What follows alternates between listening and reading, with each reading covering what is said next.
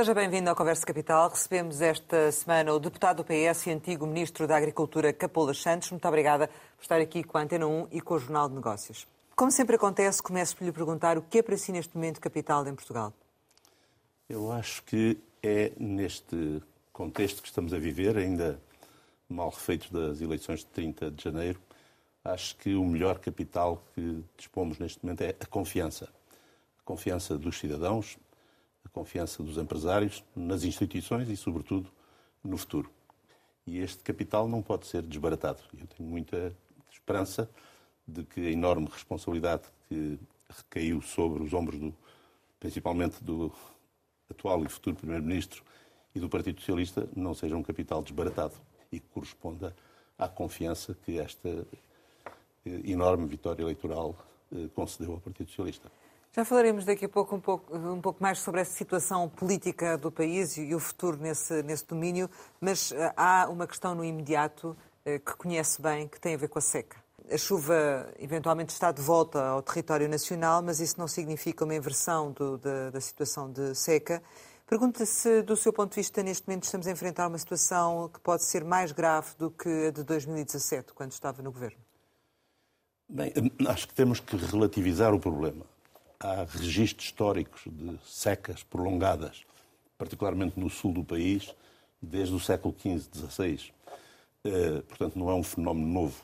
E os dados estatísticos revelam que em cada ciclo de 10, 13 anos há normalmente um período de seca de 2, 3 ou até mais anos. Eh, no passado mais recente parece que esse ciclo tem vindo ligeiramente a encurtar-se, mas não estamos confrontados com um fenómeno novo.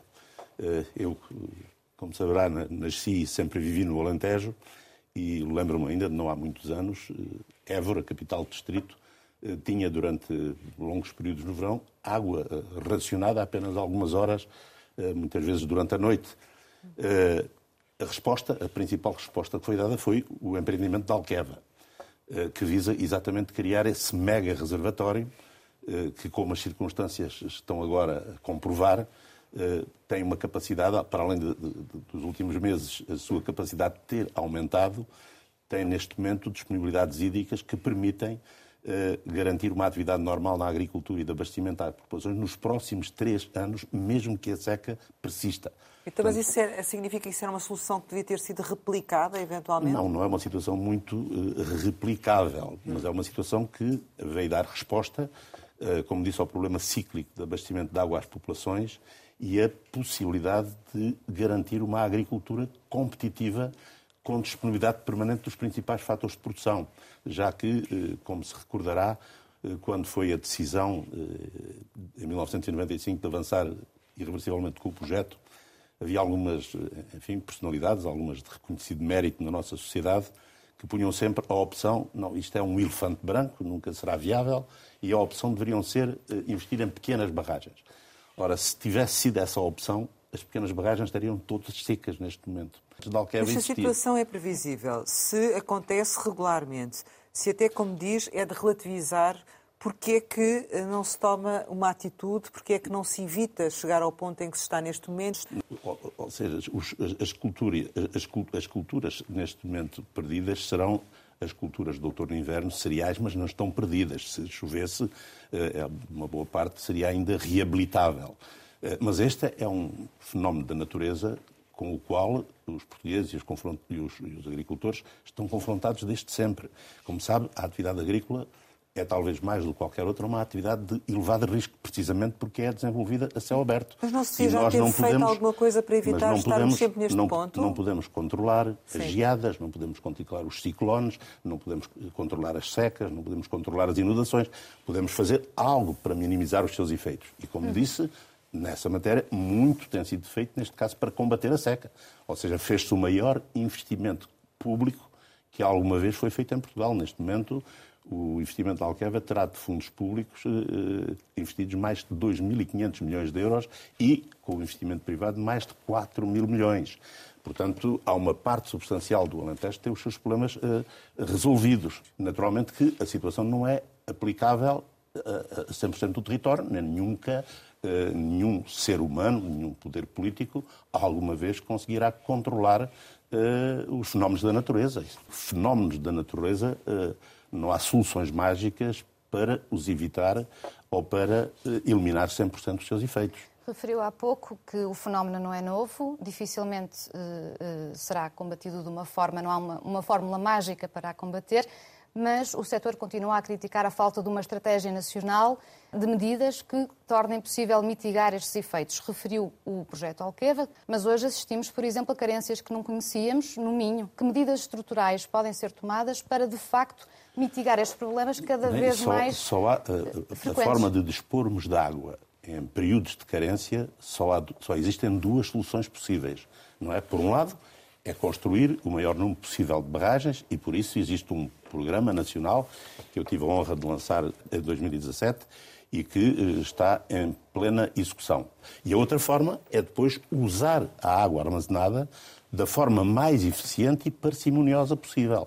E isso existem já soluções tecnológicas que estão neste momento em execução e que permitem já um uso muito eficiente, e a prova disso é que, e voltando ao, ao exemplo mais eloquente da Alqueva, a mesma água que foi projetada há 20 anos para regar 100 mil hectares vai regar quase 200 mil. O que é que isto quer dizer? Foi possível, em 20 anos, com a introdução de sistemas muito mais eficientes do uso da água, com a mesma massa de água, utilizar irrigar praticamente o dobro, da, o dobro da área prevista. Mas, repare, nós estamos ainda no mês de janeiro, não é?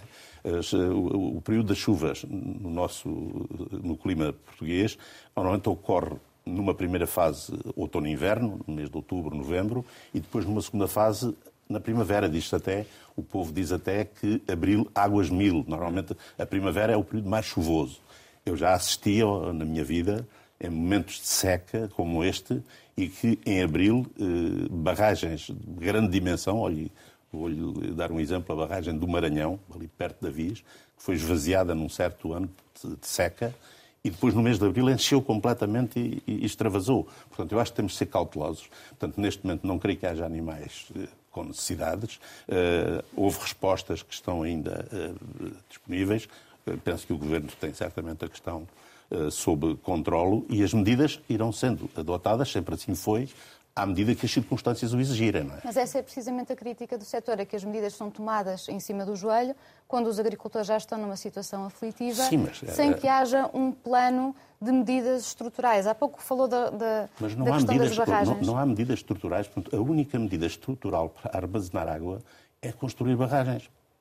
E esse é, temos o plano mais ambicioso que alguma vez se fez em Portugal eh, de construção de barragens. Olha, eu ainda agora, há poucos dias, eh, como sabe, fui candidato a deputado pelo distrito de Évora. E, um dos compromissos eleitorais que o Partido Socialista tinha para o distrito de Évora era levar a água também ao distrito de, água, de Évora.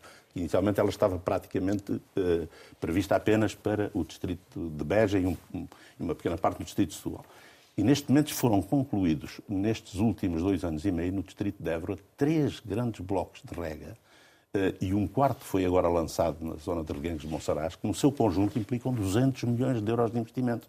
Esses três foram concluídos através de novos reservatórios, porque, como sabe, e voltando uma vez mais ao Alqueva, mas é impossível não falar deste projeto quando se fala de seca, o Alqueva não é aquela grande, aquela gigantesca barragem com 250 quilómetros de superfície, que tem uma costa que é superior à costa, toda a costa portuguesa, do Algarve ao Minho, 1.100 quilómetros de costa. Não é isso.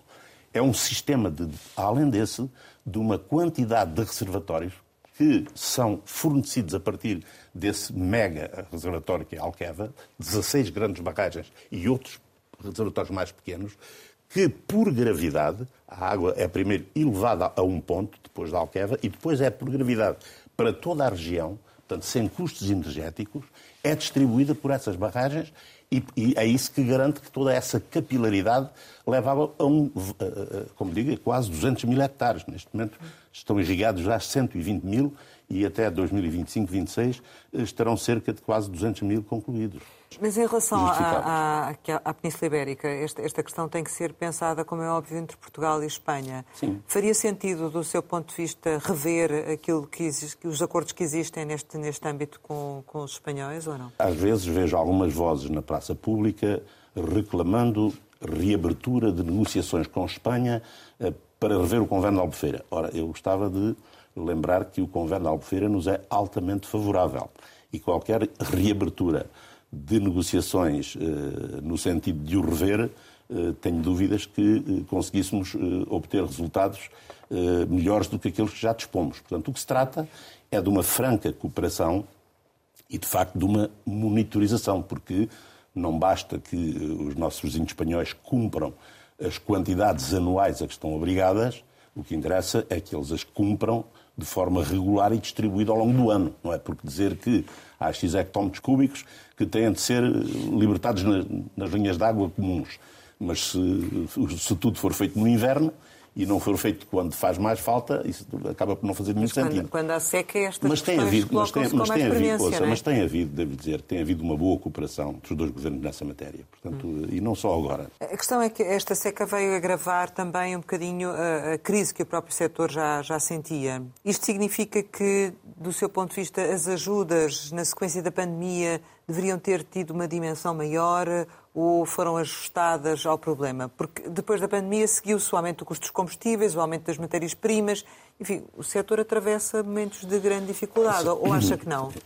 O setor agrícola em Portugal eh, merece um grande reconhecimento do país e, se fosse possível, se fosse possível merecia que lhe fosse erigida uma estátua, porque aquilo que Pois, mas eh, isso não aconteceu, não é? Não, aquilo que os agricultores portugueses fizeram nos 30 anos é um case study.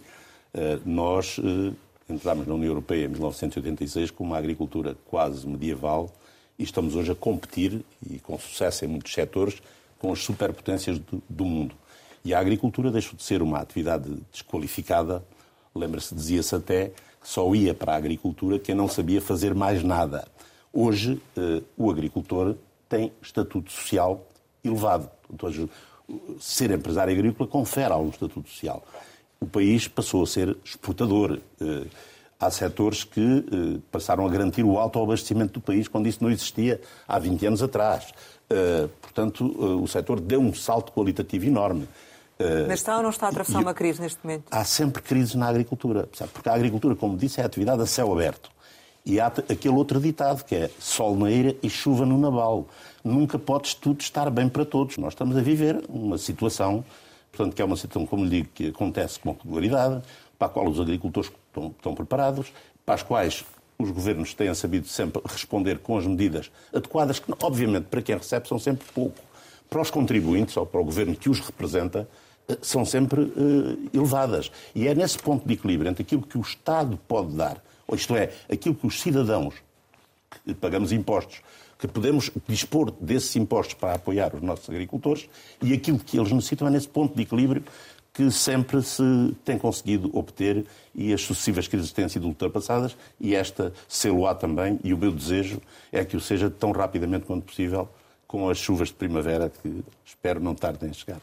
Mas eu, eu, agora já não me referi à questão da seca, referia-me a uma questão eh, que, é, que está subjacente, que é eh, a própria situação do aumento do, da eletricidade, do aumento do custo dos combustíveis, do aumento das matérias-primas, do aumento das rações para os animais, enfim, tudo isso. Sem Ou dúvida, seja, é um problema que é transversal a vários setores e que é também ao setor da agricultura. Eu penso, é? de qualquer modo, que parte. É agravado agora pela seca e pela pandemia. Que parte dessa elevação dos custos é de natureza conjuntural. Portanto, e tem a pandemia como principal responsável. Portanto, há um conjunto de matérias-primas, empresas que deixaram de laborar e, portanto, deixaram de, de, de fornecer os seus clientes e, portanto, os, muitos produtos eh, tornaram-se eh, rarefeitos no mercado e, portanto, a lei da oferta e da procura determina que quando a oferta é menor os preços sobem.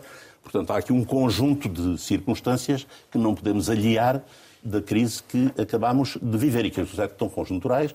Sabe, aliás, que Portugal é, apesar de tudo, ainda ontem uh, vi uma, uma peça jornalística que falava sobre isso, é no contexto da União Europeia onde uh, a inflação no ano passado foi mais baixa. Hum. Portanto, 1,3%, quando há países do centro da Europa com 5% e 6% Sim, de inflação. Perspectiva Portanto, é que também. Uh, mas, naturalmente, que uh, uma parte desses custos acabarão, mais tarde ou mais cedo, por ser repercutidos nos consumidores. Conhece o setor, admite esses, esses problemas. Que consequências é que isso está a ter? Ou seja, é, é, está a ter consequências para o desenvolvimento do próprio setor, está a ter consequências para as exportações. Sim, mas como lhe disse, uh, o setor agrícola coexiste com estes problemas desde sempre. Nos anos 80, a inflação esteve a 30% já vivemos numa situação inflacionista 30 vezes pior do que aquela que estamos Com a viver certeza, agora. mas não é sempre. Isto Como digo, é não conjuntural. Quer dizer, Há muitos agricultores que podem não aguentar, esse é pelo menos um receio por parte do setor.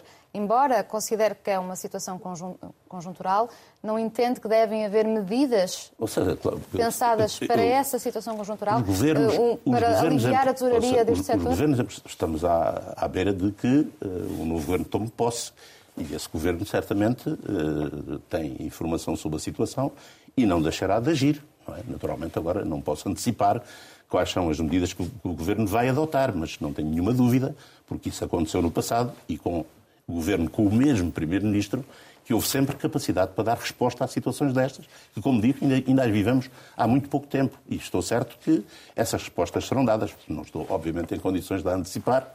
O programa de governo será apresentado daqui por duas semanas, será discutido, será posto em execução, mas não tenho quaisquer dúvidas que esta situação eh, terá a resposta adequada, como sempre teve. Por exemplo, o setor da suinicultura, eles eh, dizem que há milhares de postos de trabalho em perigo, há animais sem alimento, há famílias em risco de perder o seu único meio de subsistência, o preço dos porcos continuam baixos. É, é uma realidade, é um problema em Sim, concreto, é, é, não uma é? realidade, mas como lhe digo, em todos os setores, eh, portanto, eh, assim é, eu lembro que quando entrei no governo em 2015, encontrei uma situação exatamente igual. Eh, A suinicultura é uma atividade que tem uma sazonalidade histórica e por uma razão simples. É porque, como sabe, os suínos reproduzem-se com muita rapidez e normalmente eh, acontecem períodos de grande oferta em que os preços baixam. E depois muitas pessoas saem da produção, reduz-se a produção e os preços voltam a subir. Portanto, esta, este ritmo, esta curva na sinicultura eh, é infelizmente uma, Inclusive, uma até constante. se começou a o que eu exportar lhe diz para a é que, China, é? O que lhe estava a querer dizer é que em 2015 essa situação, encontrei essa situação, ela resolveu-se e durante vários anos os sinicultores estiveram, eh, felizmente para eles e felizmente para o país, a ganhar bastante dinheiro.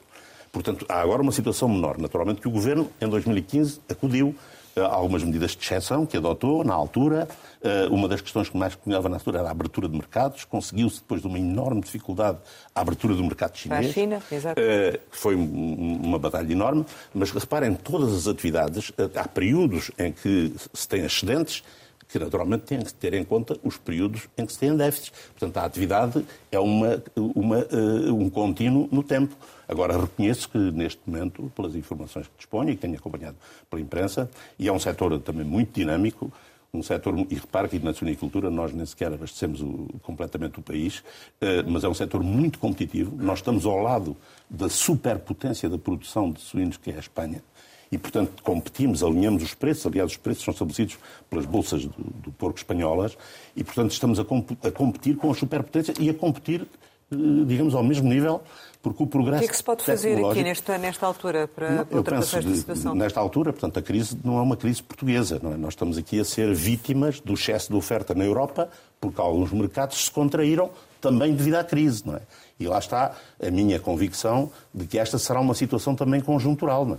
Mas o, o- o que os governos sempre fazem em momentos de grandes dificuldades é encontrar medidas que constituam almofadas que mitigam e que permitam a sobrevivência do setor para que se lance logo que as, as condições melhoram e, e penso que é isso também que estará no horizonte. Linhas de apoio à tesouraria seria uma hipótese? Eh, Ouça, o que lhe posso dizer foi as medidas que, em situação idêntica, eu adotei. Não, é? não lhe posso, como lhe digo mais uma vez, antecipar as medidas que o governo que está a ser constituído irá adotar daqui por algumas semanas. Não é? Mas, na altura, nós adotámos algumas medidas, como, por exemplo, eh, isentámos dos pagamentos para a Segurança Social durante alguns meses os produtores, abriram-se linhas, de- linhas de crédito, eh, criou-se um gabinete de crise, eh, multiplicaram-se as reuniões, as reuniões com as grandes superfícies, no sentido de que, sem prejuízo da- da- da- do- do- do- das regras do mercado interno da União Europeia, mas que houvesse uma atenção Adquirissem aos produto nacional. é? nacionais. Portanto, é naturalmente que as empresas eh, eh, regem-se no mercado livre e, e geralmente compram o, o- o- o mesmo produto ao preço mais barato possível. E quando grandes potências como a Alemanha, a França, a Espanha, a Polónia estão numa situação idêntica, têm condições para lançar no mercado comum europeu, incluindo no mercado português, preços eh, eh, que são muito competitivos e muito difíceis de bater, apesar de, eh, do grau de sofisticação que algumas das nossas empresas já têm. Enfim, existem várias formas, no plano nacional e no plano europeu, de enfrentar estas crises. E, portanto, esta será apenas mais uma. Eu, como digo, olho na minha experiência governativa, por infelicidade minha, conheci duas. Uma no governo do engenheiro Guterres e outra logo no dia em que tomei posse no primeiro governo do engenheiro António Costa. Pergunto-lhe que, que, interpretação é que se pode fazer do facto de, da agricultura e da pecuária estarem praticamente ausentes do programa eleitoral do PS. Isto significa um desinvestimento nos próximos anos? Não, não, não estão ausentes. O programa eleitoral do PS tem uma resposta global para a agricultura, eh, onde naturalmente essas, todas as atividades estão contempladas e a prova disso é que está a preparar um novo ciclo dos fundos comunitários e depois de ter concluído na presidência portuguesa a reforma, a última reforma da política agrícola comum, em termos que penso que são eh, bastante Mas equilibrados. Mas há alguma medida em concreto no programa eleitoral do PS que Não. possa antever o que é que vai acontecer? Há, seguramente. Nós queremos aumentar o rendimento dos agricultores, queremos tornar a agricultura mais sustentável, queremos eh, que haja maior equidade entre as diversas regiões, entre os diversos setores e entre os diversos agricultores. Portanto, há, há um conjunto eh, muito amplo de medidas que vai estar plasmado eh, nas próximas semanas nos principais instrumentos financeiros que, como sabe, na política agrícola comum é, aliás, eh, par da política comum de pescas, as únicas duas políticas totalmente comunitárias, isto é, que são de aplicação obrigatória, decididas em Bruxelas e de aplicação obrigatória uh, em cada um dos Estados-membros, o que não acontece com nenhuma das outras políticas comuns. Existe uma política comum europeia. Essa política está a ser aplicada.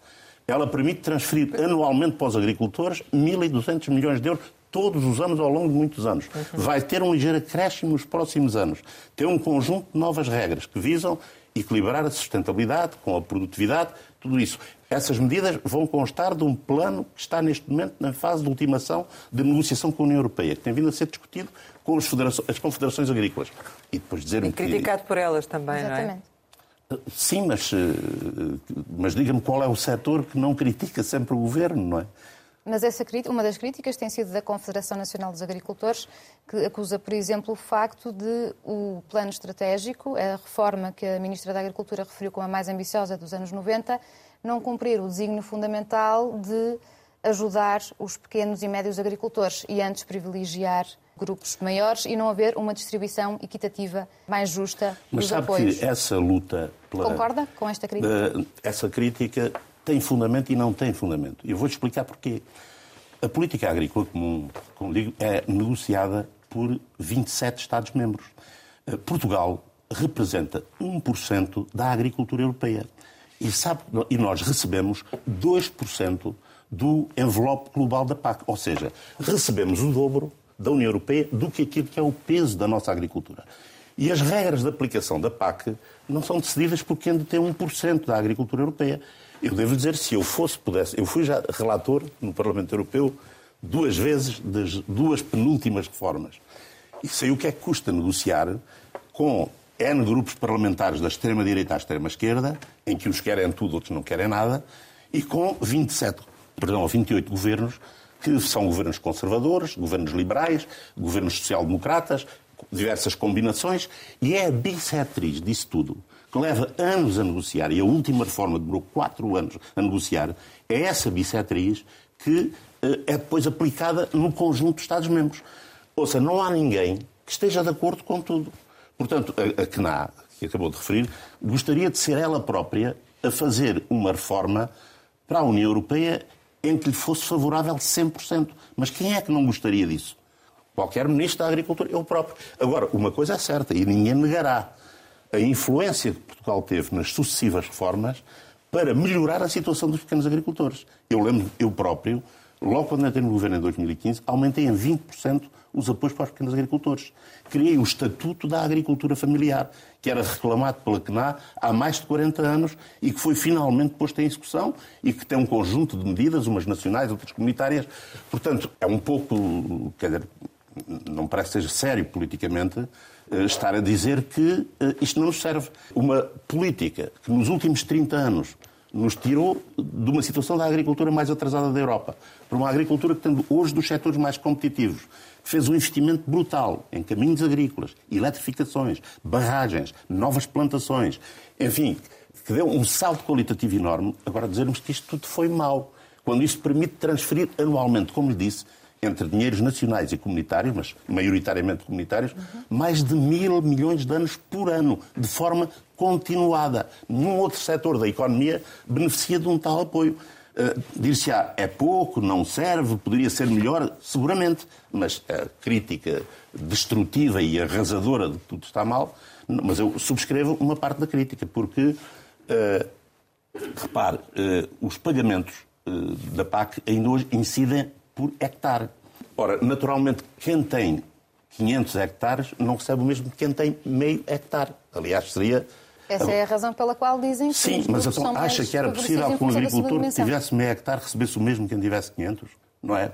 Também não pode ser, não é? Porque o que é que, o que, é, que é um pagamento da PAC?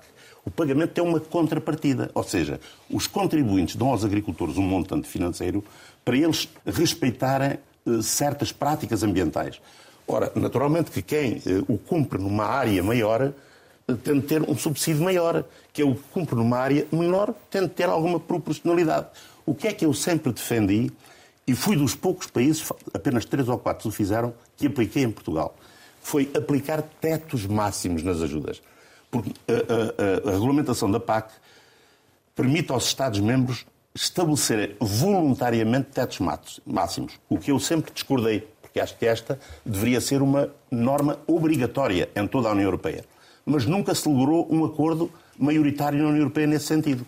O que é que isto quer dizer? Quer dizer que se um agricultor, eh, por exemplo, a Rainha de Inglaterra, que foi durante muito tempo acusada de ser uma das maiores, acusada e com razão, de ser uma das maiores beneficiárias da PAC, se houvesse um teto máximo às explorações, como nós em Portugal estabelecemos nos 300 mil euros, a Rainha de Inglaterra não receberia mais de 300 mil euros. Uhum.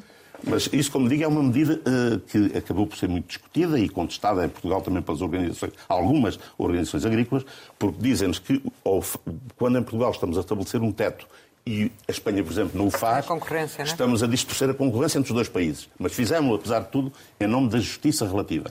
Mas, como lhe disse, fizemos dentro da margem de manobra que cada Estado-membro tem na aplicação da política agrícola, nós introduzimos sempre medidas discriminatoriamente positivas da pequena agricultura. Naturalmente, a CNA diz que gostaria mais. Uh, obviamente, eu também acredito, eu também gostaria que a margem de manobra europeia permitisse mais. Mas este novo regulamento e esta nova reforma que foi concluída agora há poucos meses vai dar aos Estados-membros uma margem de manobra de decisão que nenhuma das uh, reformas anteriores alguma vez concedeu. Concreto, relativamente ao orçamento do Estado para, para o próximo ano, o que é que poderia aqui, do seu ponto de vista, acrescentar, que fosse complementar ao que serão os, as ajudas europeias e, e, e, os projetos que as próprias ajudas vão permitir? Não é? Bem, o Orçamento de Estado já contempla, todos os anos, uma dotação muito considerável uh, para garantir a contrapartida nacional das ajudas europeias. Já, como sabe, um dos pilares certo. da PAC eh, é cofinanciado, portanto, implica dinheiros, uma determinada percentagem de dinheiros nacionais. Não é? Portanto, todos os anos, essa dotação já. E há um conjunto de outras medidas que, de qualquer modo, também não podem ser muitas, porque o Estado, qualquer Estado, que queira ajudar os agricultores, não pode fazê-lo porque isso viola as leis do mercado interno e da distorção da concorrência. Por isso é que existe uma legislação comunitária, que é chamada de minimis, que permite que os Estados-membros podem adotar medidas nacionais só até um determinado valor mínimo por agricultor, que é relativamente baixo. Mas haveria alguma medida em termos fiscais que pudesse ajudar os ah, agricultores, relativamente, por exemplo? Relativamente à fiscalidade, Sim. isso aí, como sabe, é uma competência exclusiva dos Estados-membros. E, naturalmente, que qualquer governo tem toda a, li a, liberdade de tomar as decisões do ponto de vista fiscal que entender. E é nesse sentido que eu lhe pergunto. Não, ou seja, se o Estado poderia fazer, se o Estado pode baixar impostos, naturalmente pode. Dizer, o exercício orçamental é isso. O exercício orçamental, que vamos agora voltar a discutir na Assembleia da República, é precisamente o exercício entre a receita que o Estado cobra e a receita que o Estado deixa de cobrar ou a despesa que tem. Mas tem alguma medida que gostasse de, de, de antecipar? Não, ouça, do seu ponto de vista, eu, eu gostaria, sentido? Eu, o, o, cidadão Luís Capula Santos gostaria de impostos baixíssimos para toda a gente. Sim, mas e o deputado é? do PS que vai estar na discussão deste orçamento e que tem conhecimento da agricultura e que conhece a área, conhece o setor, Haverá aqui alguma medida que se possa avançar? Eu irei, irei, estar primeiro atento às propostas que o Governo fará. Eh, se as, as propostas que o Governo fizer forem satisfatórias, naturalmente que as apoiarei.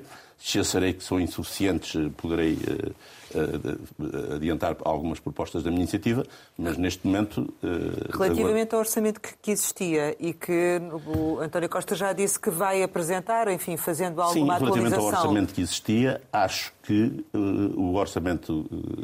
acho que era um bom orçamento, o orçamento possível, o orçamento que garantia boas contas públicas, e essa é a imagem de marca do governo do Partido Socialista e do Dr. António Costa interna e externamente, com respostas sociais e com as respostas adequadas uh, aos diversos setores da economia. Hum. Portanto, voltaria uh, a votar favoravelmente esse orçamento, ainda que admita que, entretanto, o período corrido entre novembro e o mês de fevereiro, março, que é quando vai voltar a ser discutido. Eh, eu devido que, entretanto, houve um agravamento da pandemia, eh, portanto, houve alguns fenómenos de, de, de preços eh, que, de matérias-primas que ocorreram e, portanto, admito que o Governo possa vir apresentar alguns ajustamentos ao orçamento de base que apresentou. O Primeiro-Ministro disse que era um governo mais pequeno. Isso significa que, por exemplo, o mar e a agricultura deviam ficar juntos, regressar, ficarem juntos novamente? Como sabe, é da exclusiva competência do Primeiro-Ministro a configuração e a estrutura do Governo, não é? E ela pode ter N soluções Qual é a sua possíveis, opinião? É? Como é que vê esta questão? Não, eu não, que, enfim, não, não, não, a questão não se me coloca, porque não tenho que decidir sobre ela, mas uh, estou de acordo que um governo uh, mais pequeno mais ágil, eh, evita menos eh, conflitos, muitas vezes, atritos, subvenções de, área, de áreas governativas, penso que será melhor para, para, para, o país. Agora, existem várias combinações possíveis, dependendo da arquitetura que o Primeiro-Ministro... Para além desta, podia ser qual, por exemplo? Para além desta, desta configuração, mar e agricultura, poderia... Não, essa, essa, essa, configuração já existiu. Eu, no tempo do engenheiro Guterres, ele foi Ministro da Agricultura Exato. e das Pescas, não é? Sim. Estava que as pescas é uma, uma visão limitada da política, rural, da, enfim, política, da, da, política do mar, não é? Mas essa é uma combinação possível. Mas existem outras, não é? Hum. Existem outros países em que, digamos, a área do ambiente e da agricultura estão eh, estão juntas. Eh, existem várias configurações possíveis. Não é? E qual é o tipo de perfil que, neste momento, do seu ponto de vista, uh, o setor precisa à frente da pasta da agricultura?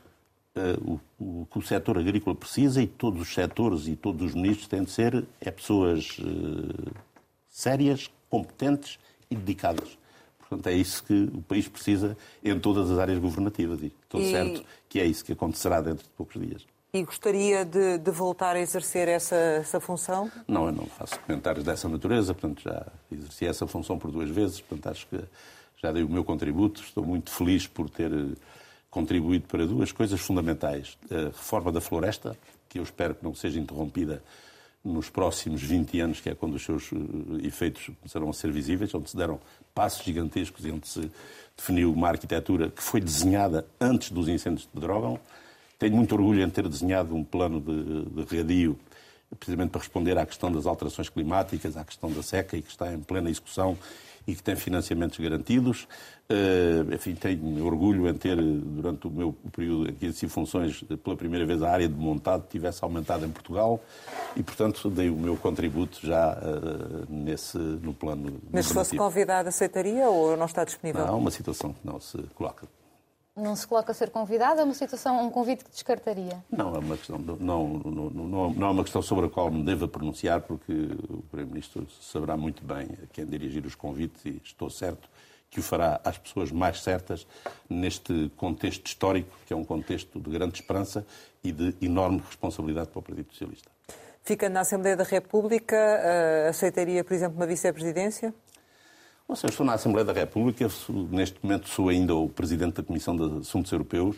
Foi uma função que me agradou imenso desenvolver nestes últimos dois anos, eh, sobretudo porque apanhei uma presidência portuguesa que teve uma, uma dimensão parlamentar que foi muito bem sucedida. Portanto, estou muito satisfeito com o meu atual estatuto. Agora haverá novos deputados, novas distribuições de, de, de, de lugares institucionais e, portanto, eu não, neste momento não tenho nenhuma, nenhum horizonte ou nenhuma aspiração de ocupar este ou aquele lugar. Uh, sou um deputado que vou estar, continuar como sempre estive, muito atento ao meu distrito. Uh, tenho também enorme responsabilidade de ter visto subir imenso uh, a é votação uhum. já elevada que tinha recebido em 2009 e, e, portanto, são essas as minhas expectativas quanto ao futuro. Farei na Assembleia da República aquilo que o meu grupo parlamentar achar que, que eu posso ser mais útil. Uh, o que é que aconteceu para aquele volte-face, já agora prévio às eleições, de primeiro não ia ser o cabeça de lista do PS por Évora e depois não, acabou sabe, por ser eu, eu assumi, eu, lugar que Em 2019, quando fui, eu, eu fui várias vezes cabeça de lista por Évora, mas fui muito pouco tempo deputado, porque as vezes que fui eleito acabei por ir sempre para o governo e, portanto, eu, apesar de ter sido cabeça de lista há mais de duas décadas do PS, só estive no conjunto, e repartido em pequenos períodos, sete anos na Assembleia da República. Uh, e, e, quando foi em 2019, quando fui convidado, eu disse: pronto, uh, agradeço o convite, aceito com alegria, será a última vez que serei candidato. E agora, quando a Assembleia foi abruptamente interrompida, eh, eu eh, imediatamente disse ao grupo parlamentar, aos meus caros amigos, que gostei imenso de ter estado convosco, eh, mas não tenciono ser candidato.